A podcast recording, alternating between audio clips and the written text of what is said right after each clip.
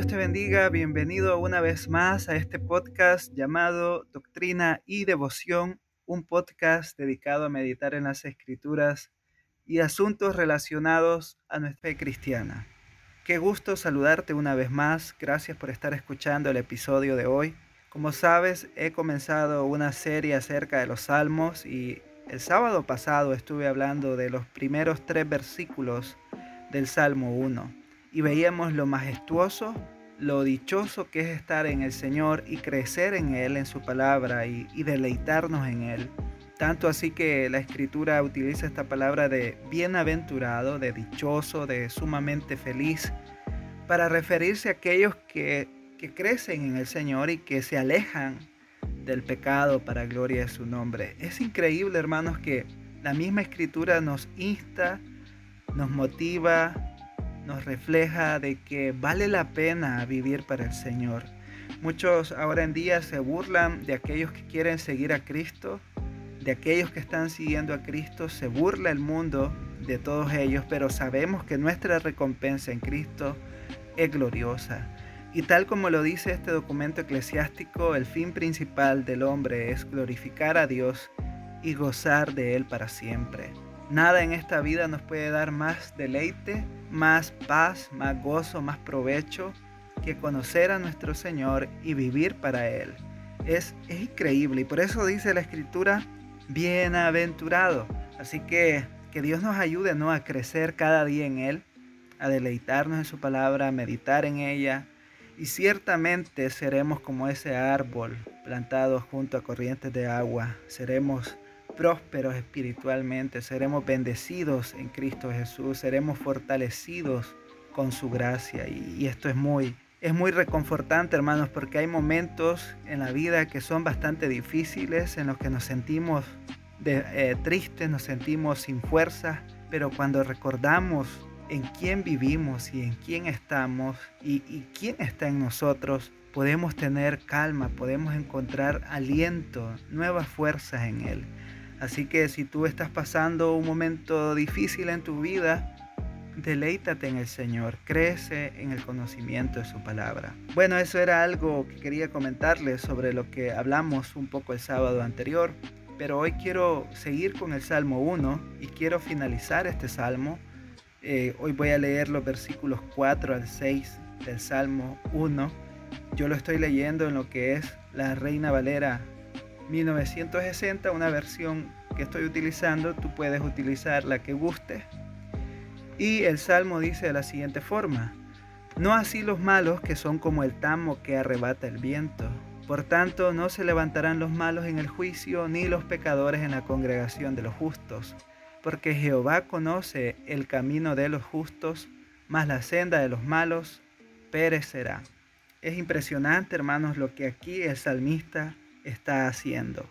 Es un contraste muy evidente. Unos versículos antes, el salmista nos está diciendo que aquellos que se deleitan en el Señor, que se apartan del pecado, que viven para el Señor, son como un árbol que crece junto a corrientes de agua.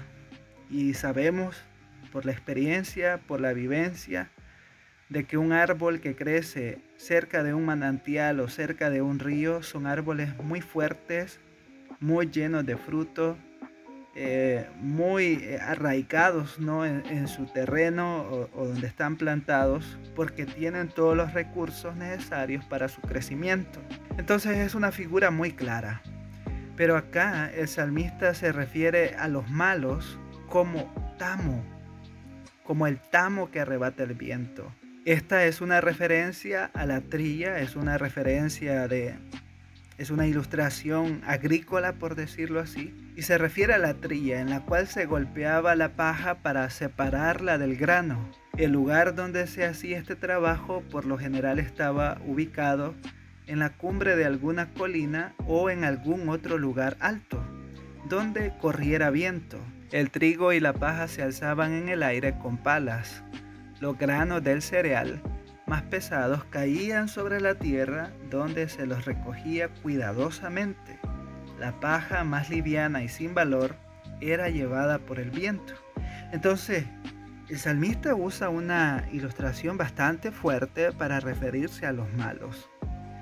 Y aquí los malos no hay que verlos como, ah, qué malo es Dios o qué injusto, ¿por qué, por qué se refiere así como así a ellos? ¿Por qué utilizar esa expresión tan fuerte? Pero realmente es que los malos, los injustos, los, los que odian, los que rechazan el Evangelio, ellos se jactan en su pecado, ellos creen que tienen toda la gloria y todo el poder y que nunca van a rendir cuentas a Dios.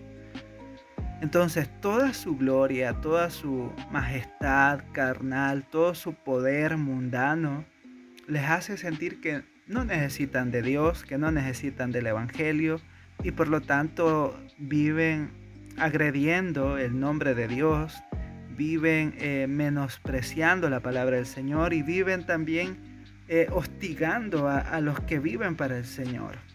Entonces, por eso el salmista utiliza esta ilustración inspirado por el Señor, diciendo que ellos son como este tamo, como esta paja liviana y sin valor. Ustedes imagínense como una pequeña basurita que vuela que se va con el viento. Imagínense qué valor tiene eso. Y cuando vemos el contraste entre ese árbol frondoso y fuerte eh, que menciona anteriormente y vemos esta pequeña paja, esta diminuta paja, este, esta basurita que está por ahí, al ver estas ilustraciones contrastadas, uno dice, wow, qué fuerte. Porque el malo no tiene vida. El malo no tiene fruto, el malo no tiene raíz de la cual crecer, porque está lejos de Dios, está lejos de las escrituras. Imagínense ustedes lo que nos dice con este contraste el salmista. Los que no conocen al Señor, los que rechazan al Señor, están sin vida espiritual, están muertos espiritualmente, por lo tanto es necesario que ellos puedan reconocer su condición y venir al Señor, arrepentirse de sus pecados y, gozar de las bendiciones en Cristo Jesús. Pero aquí el salmista dice, no así los malos, que son como basura que arrebata el viento.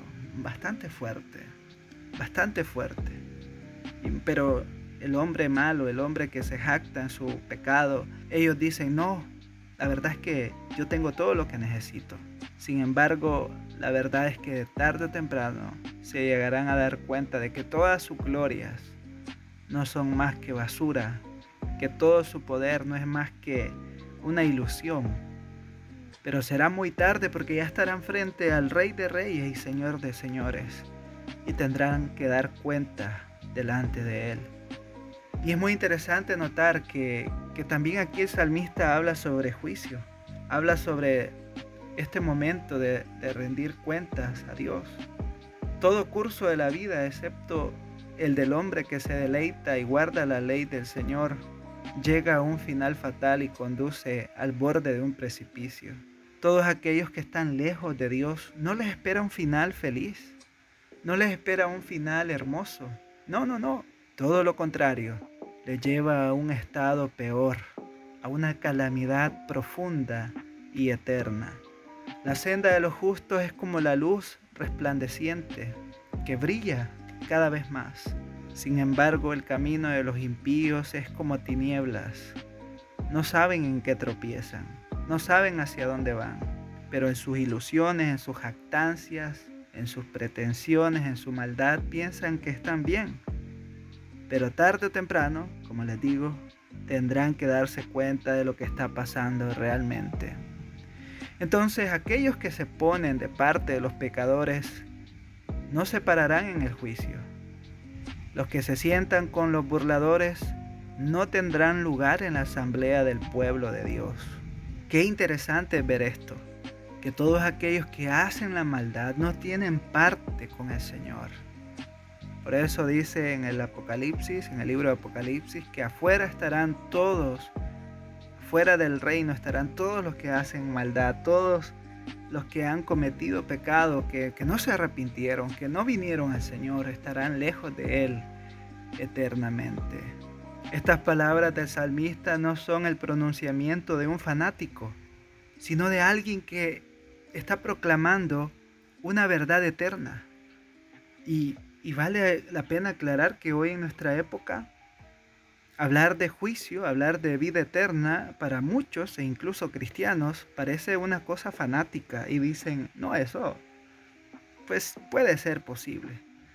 Pero lo que nos importa es cómo vivir eh, bien en este tiempo mientras estamos aquí en el mundo.